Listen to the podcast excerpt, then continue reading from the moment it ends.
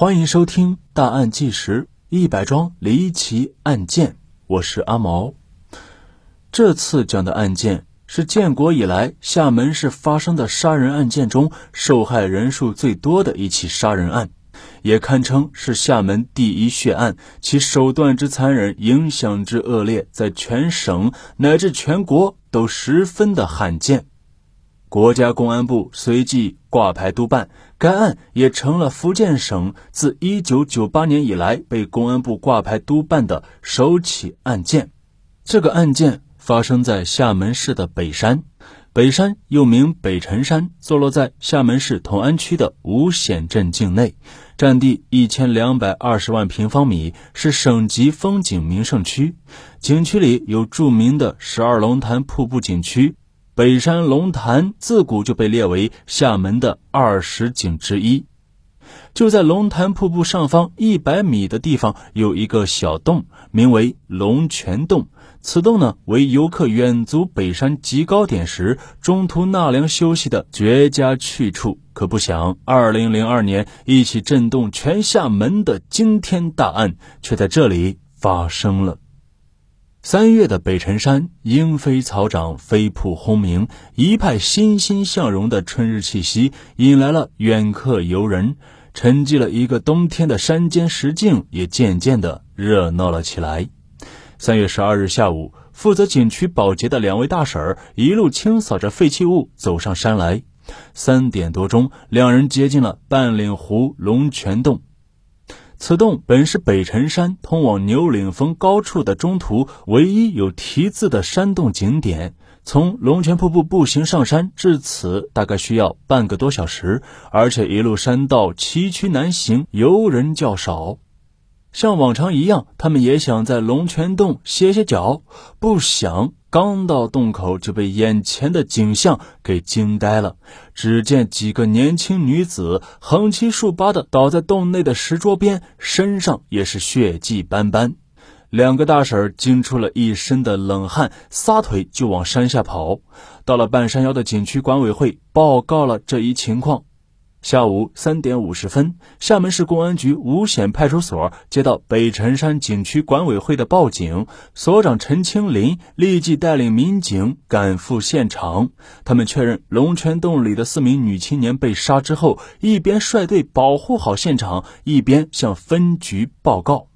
下午五点四十八分，厦门市公安局局长助理、同安分局局长江建群、政委黄文新、副局长许文学带领分局刑警大队侦查员赶到龙泉洞。随后，市局局长助理李国恩、刑警支队支队长郭勋全率领重案大队侦查人员以及法医、痕检等专业技术人员相继赶到现场。现场的惨状令见过许多血案现场的侦查员们也是倒吸一口冷气。李国恩助理双眉紧锁，在他二十二年的刑侦工作记忆中，还没有过如此令人发指的画面。在不足十平方米的洞内，四个年轻女子横沉在血泊之中，身上到处是刀伤，刀子刺破了女子的心肝肺胃等内脏，致使她们急性失血性休克死亡。岩洞石壁上也是血迹斑斑，石桌和地上散落着未喝完的矿泉水和饮料，桌上黑色的旅行包被乱翻了一通，里面留着女孩们的化妆品和通讯录。案件发生在风景区的深处，地点是极其偏僻，人员流动性强，破案难度可想而知。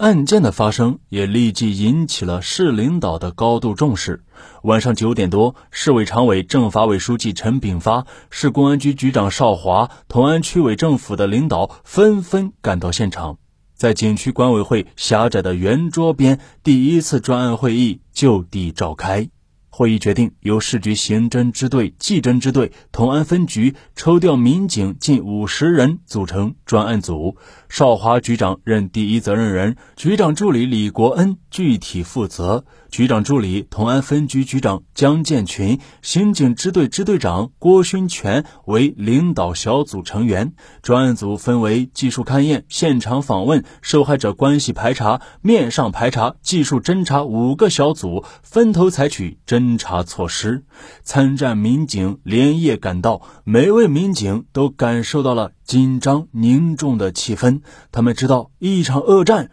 就要开始了。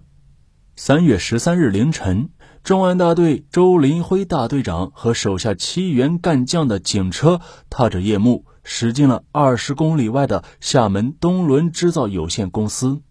因为呢，现场遗留物中发现的工资单显示，四名年轻死者都是该厂的员工。东轮制造厂是全场哗然，夜班女工的哭声也淹没了机器的轰鸣。这是一家外商独资企业，一九九九年从晋江迁来同安潘图村的四名死者，年龄最大的二十六岁，最小的只有二十岁。根据厂方和员工反映，四名受害人在工厂表现都是非常好，人际关系也不错。一人是班长，一人是副班长，其他两人是流动技术指导，都是工厂的技术骨干。在厂方配合下，全场动员大会连夜召开。到了凌晨，调查组便初步查明了死者的身份和被劫的财物，其中包括一部摩托罗拉木蓝色手机、项链两条和银行储蓄卡若干张。凌晨一点半，同安分局大楼灯火通明，全局十六个派出所所长紧急会议召开，江局长部署全区清查的行动。凌晨三点开始，同安分局全体责任区民警开始地毯式的排查，现场勘查和技术组也在紧锣密鼓地进行全面细致的痕迹和法医鉴定工作，对嫌疑人的模拟画像也同时展开。三月十三日下午，邵华局长亲自主持召开第二次案情分析会。省公安厅刑警总队郑锦华支队长也率法医、痕迹等技术人员赶到厦门协助工作。综合各路情况，专案组对案情作出方向性的判断：从凶手作案手法老练、作案后现场未留下任何痕迹上，初步判断案件性质为抢劫杀人，但由于作案手段残忍，也不排除仇杀的可能。凶手为二人或二人以上流窜作案的可能性比较大。发案时间为当天下午一点三十分到两点三十分。现场访问组通过大量访问，先后排除七名曾于案发时在现场附近出现过的嫌疑对象，并把重点定位在两名男青年身上。根据风景区的售货员反映，当天下午两点半左右，看到两个男青年从山上下来，两人都穿着黑色上衣和深色长裤，腰间绑着深色外套。